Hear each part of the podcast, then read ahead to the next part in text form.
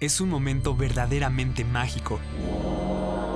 Es la unión de las personas hombro a hombro compartiendo el mismo sueño. Es cuando todos los sentidos entran en armonía al grito de ¡Ahí va agua! Bienvenidos a Así fue. Aquí recordaremos las historias alegres, románticas y, por qué no, agridulces que hacen de los conciertos y festivales de música una experiencia inolvidable. Sí, era cerveza tibia. Así fue con Toy Tapia, solo en Compás Radio. Hola, ¿qué tal amigos de Compás Radio? Espero que estén excelente. Yo, Héctor Tapia, estoy muy feliz de estar aquí en un episodio más de Así fue, este podcast donde contaré anécdotas, historias chistosas, divertidas, eh, algún trago amargo por ahí, relacionado a la música en vivo, conciertos, festivales y mucho más. El episodio de hoy era un capítulo que yo tenía grabado ya desde hace algún tiempo, pero lo volví a escuchar y la verdad no sé qué religión profesen ustedes, pero era una misa un poco aburrida. Estaba muy plano, estaba contándoles, sí, y la verdad fue como un gran día, me la pasé muy bien, pero realmente no lo transmitía, no siento que le estaba dando como ese feeling necesario para estar a la altura de la historia, ya que es un gran cuento el que voy a traerles el día de hoy. Y el título es Kardashian por un día. No es clickbait, creo. Supongo que sí lo estoy haciendo para que ya para llamar un poco la atención, pero tiene mucho que ver con la historia y la verdad. También estoy muy feliz y la razón por la cual lo rescaté, desempolvé ese episodio viejo y esta historia es porque los jueves en la tarde ya tienen un significado distinto para mí, porque estoy viendo The Kardashians, esta serie que nos narra la vida de Chloe, Kim, Kourtney, Chris y claro también Kendall y Kylie. Así es, estoy viendo la, el reality show sobre la familia Kardashian y es por varias razones. No me tengo por qué justificar, pero aún así lo haré. Más que justificarme, los invitaré a verla. Yo siendo fanático del pop punk de Estados Unidos y obviamente Blink 182 siendo una de mis bandas favoritas, tiene un atractivo especial esta temporada ya que Travis Barker, este baterista de numerosos actos ahora, es uno de los personajes de esta temporada ya que está casado con Courtney. No les voy a spoiler, la serie está disponible y es un tremendo dramón. Pero eso me hizo recordar aquella vez que mis ojitos hicieron contacto visual con toda la familia Kardashian. Así es, los tuve a unos 20, 30 metros, todo su séquito de seguridad también. Porque fue ese fin de semana del Sunday Service de Coachella 2019, cuando viajé a Indio, California, a este festival tan instagrameable como pues renombrado en la industria musical de Estados Unidos. Y esta es la historia de aquel fin de semana. Todo comenzó como este meme que dice, no hay grandes historias que comienzan con, y mis amigos y yo fuimos por una ensalada. En esta historia hubo varios litros de alcohol involucrado, tal vez un lavabo un poco vomitado, no voy a decir quién fui, pero sí, comenzaba el año del 2019, era el tercer día de aquel año y mis amigos y yo decidimos reunirnos para platicar, ver cómo la pasamos en el periodo vacacional de diciembre, darnos el abrazo y, ¿por qué no?, brindar. Brindar con litros de cerveza. Y ahí fue cuando comienza, cuando para mí comienza oficialmente esta historia. Uno de mis amigos, Axel, a quien mando un saludo, nos dijo, oigan, ¿ya vieron que salió el cartel de Coachella? Y eso me sorprendió a mí porque la verdad, eh, con mis amigos no, con ese grupo de amigos en particular, no acostumbro ir a conciertos. Sí habíamos ido a un par de festivales hasta la fecha, pero somos más de FIFAs, somos más de reunirnos para ver el fútbol, o ir a un partido, no tanto de conciertos y festivales. Por eso me sorprendió que mi amigo dijera, ¿ya vieron el cartel de Coachella? En eso lo buscamos, vimos que estaban nombres como J Balvin Min, Bad Bunny, que en su tiempo no era el señor San Benito que es hoy, y otros más como Ariana Grande, Tame Impala, Childish Gambino y muchos actos más, entre los que también estaba el poder mexicano de los Tucanes de Tijuana y la Rosalía representando a España. Entonces dijimos, wow, es un gran cartel, estaría padre ir, pero ya vas que vamos a comprar boleto de avión, hospedaje, hacer, pedir días en el trabajo y vamos, todo lo que acompaña ir a un festival de este calibre. Pero los litros de cerveza siguieron bajando del contenedor y subiendo en la sangre. Y conforme fue avanzando la noche, nos repetíamos la pregunta, ¿y si vamos a Coachella? ¿Y si este es nuestro año? Entonces sí, desperté con un dolor de cabeza tremendo, muy tarde al día siguiente, agarro mi celular, reviso los mensajes y dije, madre mía, ¿qué pasó? ¿Qué hice? Eh, quién está arrestado porque tenía cientos y cientos de mensajes en WhatsApp. Y ahí fue cuando, con, con temor en el cuerpo, apreté el icono y vi que mis amigos ya estaban comprando los boletos para Coachella. Y mi primera reacción fue un, ah, caray, sí, vamos a... ¿Qué? ¿Era en serio? Y sí, era bastante en serio. Tanto que mi grupo de amigos, que eran seis personas, tres de ellos no tenían ni siquiera su pasaporte y su visa y se aventaron a comprar los boletos. Entonces, tantas ganas teníamos de ir que no importaba que legalmente no pudiéramos cruzar la frontera. Se dividieron los grupos, unos tenían visa y pasaporte, otros no. Pero los seis teníamos muchísimas ganas de estar ese fin de semana juntos y vivirlo como amigos. Y yo estaba muy emocionado porque iba a ser mi primer festival fuera de México. Y recuerdo mucho alguna vez estar en la universidad, fui a entregar no sé qué papeles a dónde están los maestros. Y entonces una de ellas, es raro porque es de estas maestras que tienen como tu misma edad. Entonces es como una figura de autoridad con quien fácilmente podrías ir por una cerveza. Eh, creo que puedes ir con todos, pero no estaría tan raro. Y sí, entonces era una maestra de mi edad. Nos pusimos a platicar de música y me dijo, no fue así, seguramente me lo dijo muy rápido y como con un tono tranquilo, pero en mi mente fue así. Yo ya estaba saliendo de su oficina, me dijo, Héctor, espera. No tenía esta voz grave, pero me dijo, Héctor, sé que te gusta ir a festivales y conciertos, pero todavía no has vivido. Y yo, ¿what? Hace, estoy chiquito, tengo 21 años en ese entonces. Me dijo, te falta ir a un festival fuera de México. Entonces vas a comprender lo que es la vida. Dije, ok, muchas gracias, esto estuvo muy denso. Si tienes 40 mil pesos para comprarme un boleto, te lo agradeceré. Entonces sí, ahí terminó esa historia, pero fue lo primero que pensé, ya que tenía mis boletos para Coachella. Entonces también este podcast les puede servir un poco como guía de supervivencia o consejos por si alguna vez tienen pensado ir y se quieren animar, porque para mí lo primero que pensé fue un ni siquiera vamos a conseguir boletos. Esto seguramente va a ser un sold out en minutos y como seis niños de la Ciudad de México van a poder ir a ese festival. Entonces les voy a decir lo que nosotros hicimos y no es comercial, ni siquiera diré el nombre de la empresa, pero hay agencias de viajes que tienen boletos apartados para este festival. Tienen convenio con Golden Boys y de esta manera, aunque se agoten los boletos de venta general, ellos tienen lugares reservados. Nosotros lo que hicimos, porque te ofrecen varios paquetes, que lo más barato te sale en viajar a Tijuana.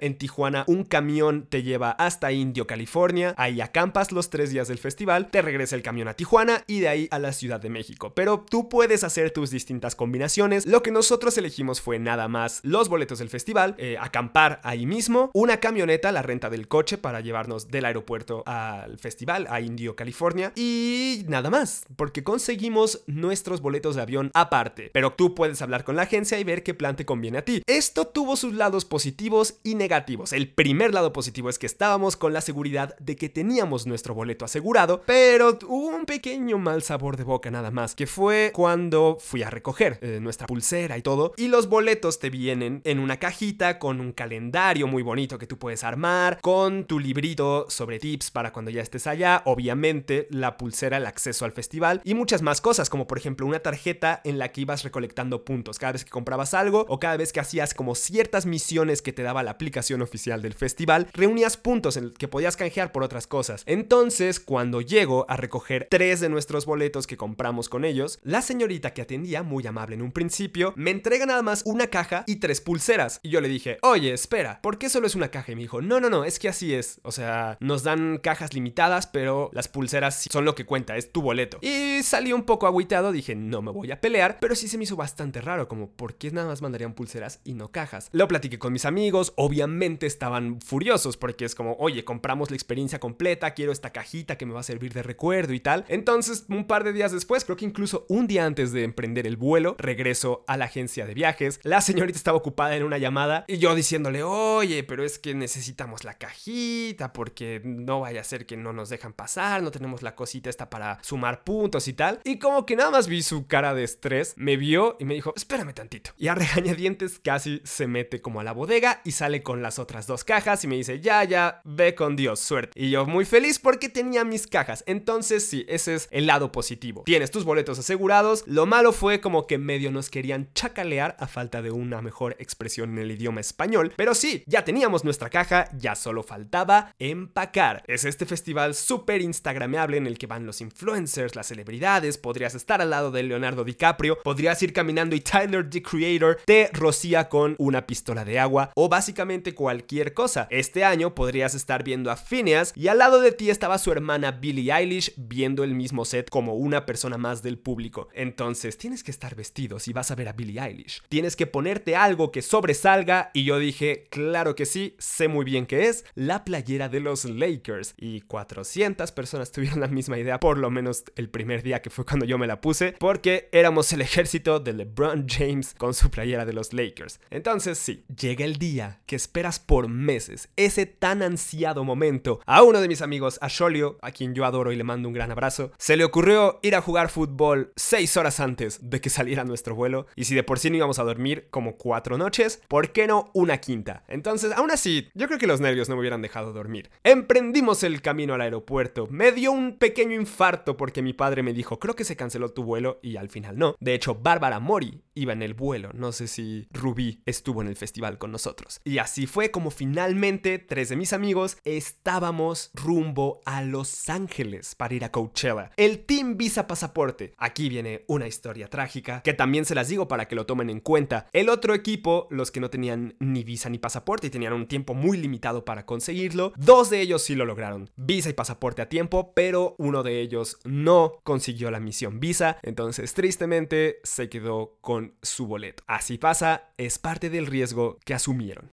Llegamos finalmente a la capital de los paparazzis. Ninguno nos recibió en el aeropuerto, no nos confundieron con los tucanes de Tijuana, tristemente. Entonces nos fuimos directo a la renta de la camioneta y emprendimos el camino hacia Indio, California, que normalmente un día como hoy, un miércoles cualquiera de mayo, son aproximadamente 3 horas de Los Ángeles a Indio, dependiendo del tráfico, claramente, pues nosotros hicimos 8 horas. Era el jueves por la tarde antes de que comenzara el festival y estuvimos 8 horas en el tráfico. Fue muy divertido, íbamos cantando canciones de Alejandro Fernández, nos turnábamos para dormir, pasamos por una pizza, pasamos a hacer el súper de los siguientes tres días y aquí vienen otros tips de supervivencia para Coachella. El festival te dice que solo puedes llevar una botella por persona o seis cervezas que sería un poco el equivalente. No puedes llevar nada de drogas, guiño, guiño, y objetos punzocortantes y demás. Entonces era nuestro primer Coachella no sabíamos qué tan estricta era la seguridad, así que acatamos todas las medidas de seguridad que venía en la página. Teníamos nuestra hielera y cada quien religiosamente compró sus seis cervezas para todo el fin de semana. Compramos jamón, queso, cacahuates, cosas que un poco engañaran el hambre, porque tampoco íbamos con un presupuesto muy amplio como para comer gourmet. Y así fue como cerca de medianoche del jueves a viernes estábamos llegando al sitio de acampar en Empire Polo Grounds, este recinto donde se celebra cada año con Excepto los últimos dos por temas de pandemia. No fue tan larga la hora, estuve viendo TikToks de gente que este año hizo hasta 3 horas para llegar a su sitio de acampar, pero para nosotros no, fue el filtro de seguridad como de aproximadamente media hora. Llegas a el lugar que te reservan para tu coche o camioneta y atrás es otro cuadrito de pasto del casi el mismo tamaño que, que una camioneta, donde puedes montar tu tienda de campaña. Y eso fue lo que hicimos en la noche. Una vez que ya la pusimos, nos decidimos a explorar el festival y hacer un poco una vuelta de reconocimiento. Eran las 2 de la mañana, 4 de la mañana para nosotros, porque en Los Ángeles son 2 horas menos y estábamos muertos. Cada paso que dábamos era doloroso porque, además de avanzar, teníamos que hacerlo de regreso a la tienda de campaña. Había una disco silenciosa, esta que te dan tus audífonos y estás ahí pasándola bien, mientras por fuera no se escucha nada, pero nosotros estábamos muertos. Decidimos por ahí de las 3 de la mañana irnos a descansar y así, después de tanta espera, abriríamos los ojos en el día 1 del segundo fin de semana de Coachella. Así es, nosotros fuimos el segundo fin de semana de edición 2019 de Coachella, lo cual es un buen momento para hacer la distinción entre los dos fines de semana, que es algo que a mí me sorprende. No es como nuestro Vive Latino, nuestro Corona Capital, que nada más se celebra una vez al año y es un fin de semana para ver a todas las bandas que puedas. Aquí son dos fines de semana. Si tienes muchísimo dinero y tiempo de sobra, podrías incluso ver a todo el cartel y nada más administrar muy bien tus tiempos si vas los dos fines de semana. Pero si eres clase trabajadora y vas comenzando tu camino en la vida profesional y solo te alcanza para un fin de semana como yo, tienes la duda de a cuál de los dos fines asistir. Vi varios videos y me metí a varios blogs de Coachella para saber cuál era mejor y un poco el resumen es esto. El primer fin de semana suele ser el de las celebridades, el más instagrameable, donde es más como el banderazo de salida del festival y es el que más abarrota los medios de comunicación y especializados en música. Entonces sí, el primer fin de semana es más del glamour y del show que de la música, como aseguran muchos de estos blogs. El segundo fin de semana es más para la gente que quiere ir a escuchar a los artistas y no se preocupan tanto por a ver a quién me encuentro caminando por aquí, a ver con qué famoso me tomo una selfie. El precio de esto sí podría ser, y lo advertían también, que las mejores colaboraciones sorpresas se dan el primer fin de semana, como van más celebridades, van más músicos invitados, pues es más común que si estás viendo a Ariana Grande, salga con Nicki Minaj. Si estás viendo a Childish Gambino, saque a Chance the Rapper. Y ya el segundo fin de semana, pues no, es digamos el precio que tienes que pagar por ir el segundo fin de semana. Pero aquí es donde entra el título de este programa, Kardashian por un día. Y es que un día yo estaba tan tranquilo en Twitter cuando refresco mi timeline y lo veo. Aquel tweet que me hizo sonreír de oreja a oreja. Era un tweet de Kanye West que decía, Sunday service at Coachella, Weekend 2, Easter Sunday. Traduzco ahora mi inglés pocho. Misa dominical el domingo de Pascua en el segundo fin de semana de Coachella. Así es, contexto amiga, por favor, claro que sí. En las semanas previas a esa edición de Coachella, Kanye West había organizado varios Sunday Service, que eran estas misas con amigos, familiares en distintos lugares de California, y se volvieron un poco como una cuestión de estatus, a ver quién es invitado al siguiente Sunday Service. Y ni siquiera era como una cuestión de glamour, porque literalmente era ir a escuchar alabanzas al Señor, pero con el giro de que Kanye West era una de las personas que estaba cantando al centro del escenario. Por eso muchísimos asistentes al primer fin de semana se quejaron al leer que Kanye West, esta figura tan polémica como talentosa, estaría el segundo fin de semana, justo el fin de semana que este pequeñín iba a estar por allá. Entonces eso le agregó un valor especial para mí, porque iba a poder ver el Sunday Service de Kanye West el domingo, si mis piernas y mi cuerpo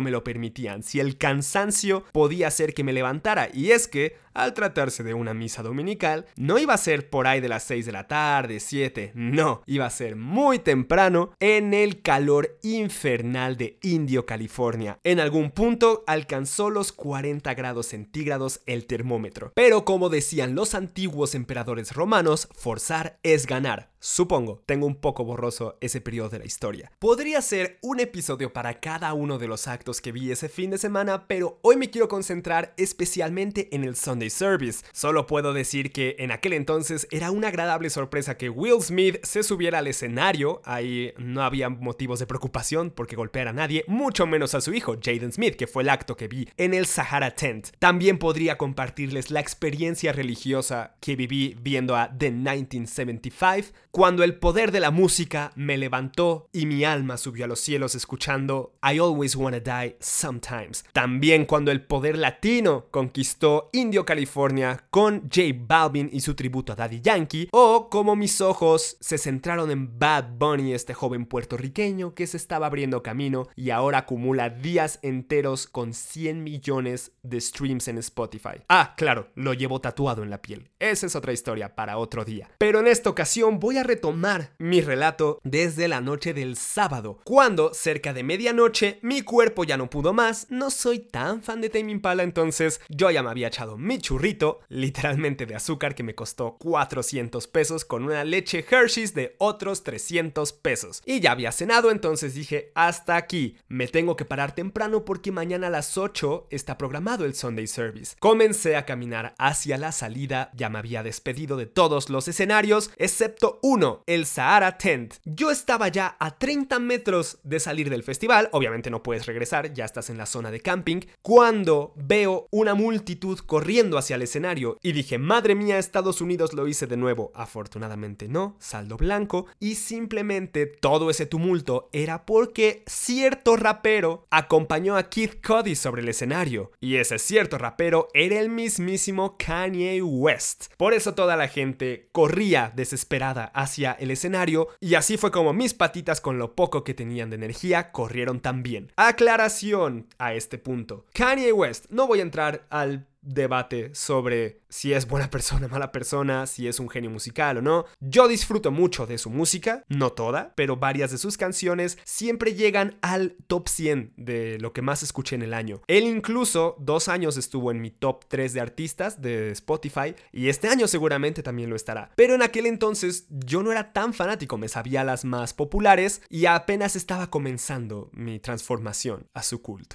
Entonces yo la verdad desconocía qué canción estaba cantando junto a Kid Cudi. Mucho menos sabía que tenían todo un proyecto junto, que es Kids See Ghost, uno de mis álbumes favoritos al día de hoy. Pero sí, estaba sonando Fire y después lo que sí grabé completo y qué bueno que lo hice porque ya que conozco la canción, no puedo creer que viví ese momento, fue la canción de Reborn un gran tema que para mí es muy especial y tuve la oportunidad de verlo. Termina las canciones de Kanye West, su colaboración con Kid Cody, su entonces amigo, ahora enemigo por la amistad con Pete Davidson y enemistad de Kanye con Pete Davidson. Y ya, Dije, hasta aquí llegué, no voy a terminar de ver el set, necesito dormir. Fui a la tienda de campaña, mis amigos fueron llegando uno a uno, el que fue a ver a Tame Impala más de cerca, el que estaba viendo las instalaciones de arte, etcétera, etcétera. Y muy temprano, a las 8 de la mañana, ni siquiera el despertador hizo el trabajo. El tremendo solazo que estaba pegando se coló en el toldo que teníamos para cubrir la tienda de campaña y luego en la tienda de campaña y el calor de unos 35 grados a las 8 de la mañana me despertó no tanto los ronquidos estrepitosos e intermitentes de uno de mis amigos, sino el calor fue el que hizo el trabajo y ya estaba despierto, revisé el reloj y aunque fue de lo más publicitado, también era el secreto mejor guardado porque a cada uno de los miembros del staff que yo les preguntaba, oye, ¿dónde va a ser el Sunday Service? Ninguno sabía decirme. Yo estaba esperando una iglesia en medio del desierto, lo cual hubiera sido muy aesthetic, esta palabra de la gente del internet, pero no veía nada hasta que uno de ellos me dijo en la mañana yo saliendo apenas de la tienda de campaña, sigue el monte, sigue el monte, y lo encontrarás. Ahí pensé que mis clases de inglés habían fallado porque dije, ¿cómo este señor me está diciendo sigue el monte en el desierto? O en una zona de camping en donde solo eran kilómetros y kilómetros de tiendas de campaña y yo no veía ningún monte. Pero entonces mis métodos Sherlock Holmeanos me dijeron, sigue la gente, ¿qué tantas personas están despiertas en el tercer día muertas de cansancio y de calor caminando hacia cierto punto? Entonces seguí a la masa y efectivamente me llevaron hasta el monte. Años después descubrí que fue un monte artificial creado por la producción de Kanye West, donde iba a celebrarse su Sunday Service. En el camino pasé un teatro rojo donde se estaba exhibiendo la película Guava Island de Donald Glover con Rihanna, también conocido como Childish Gambino, el headliner dos días antes. Finalmente crucé otro filtro de seguridad y estaba ahí, ante este monte imponente. No estaba tan grande, la verdad, estaba chiquitito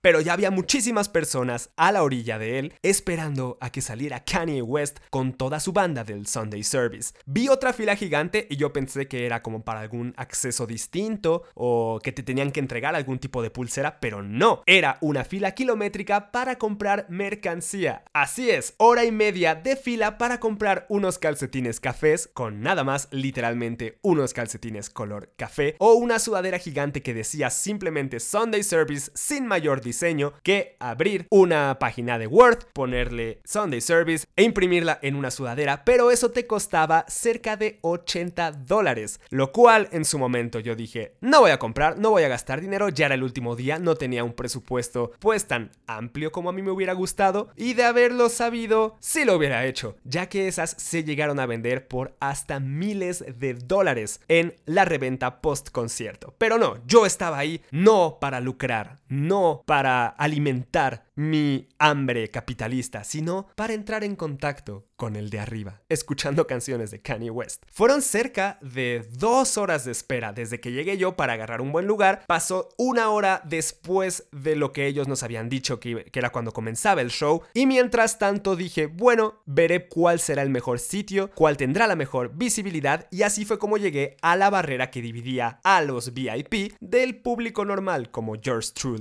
Yo estaba tal cual junto a la barricada y aquí tengo que dar las gracias a la gente del staff. Esto sí estuvo muy bien pensado porque recordemos que estábamos a más de 35 grados bajo el calor de California. Entonces, cada 10 minutos, decenas de personas llegaban con botellas de agua y la repartían entre la gente. Eso estuvo muy bien, afortunadamente no me tocó ver ningún desmayado, yo pensé que iba a ser el primero, pero no, me mantuve bien hidratado y con los ojos bien abiertos para ver a quién reconocía. Y no fue muy difícil saber quiénes eran las Kardashian, porque en un momento todos sacaron sus celulares, los apuntaron hacia cierto punto del monte y un séquito de guardaespaldas las rodeaban. Todo el mundo de blanco, todo el mundo estaba volteando hacia ese punto en específico. Y sí, estaban todas, desde Kim hasta Chloe, pasando por Chris, sin mencionar, sin olvidar a Kendall y a Kylie y todos los demás nombres con K que se les puedan ocurrir. Pero faltaba uno de esos nombres, y era el de Kanye. No aparecía por ningún lado, no lo veíamos. ¿Dónde está Kanye West? En un punto se empiezan a formar sus músicos y dijimos, ya es hora, empieza el show. Y no, a la media hora se regresaron como a su camión para que no les pegara mucho el sol y otra media hora después ya salieron y ahora sí, después de horas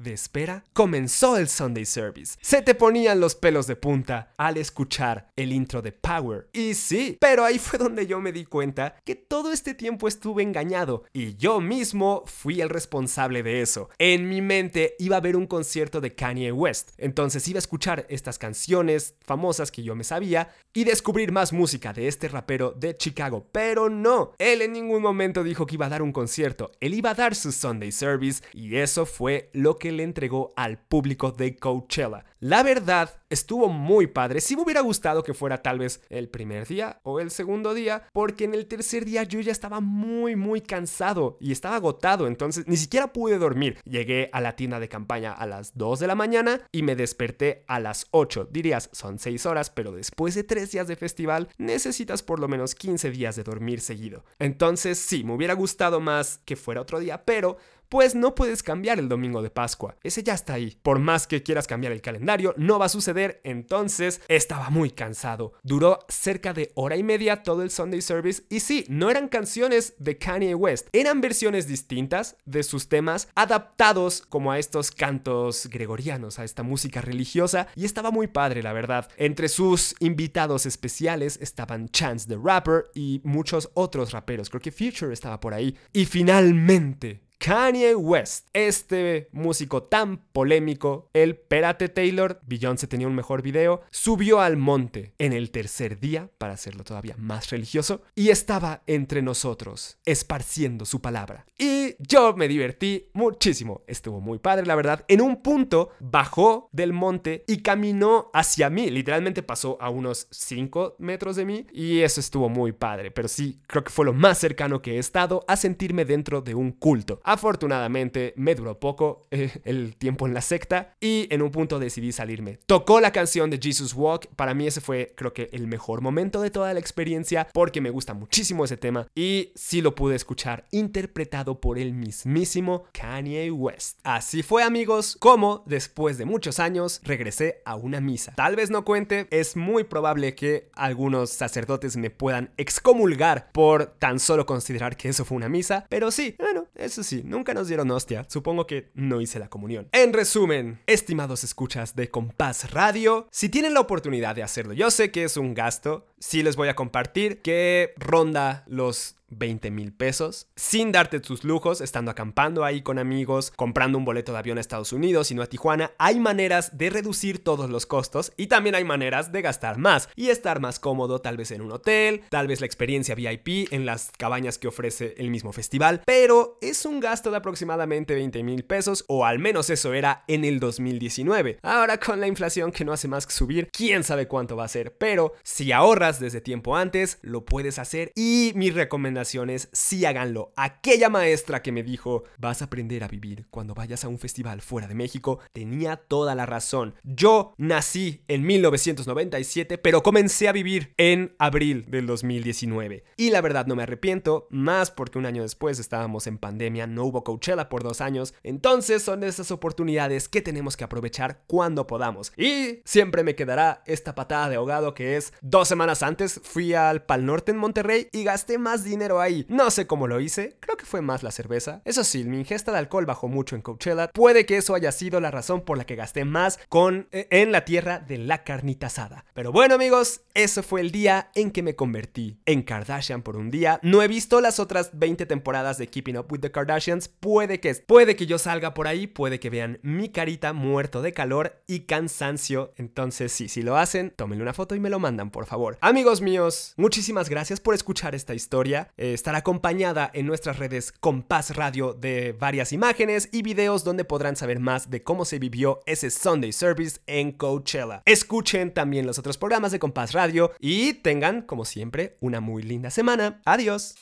Y así fue.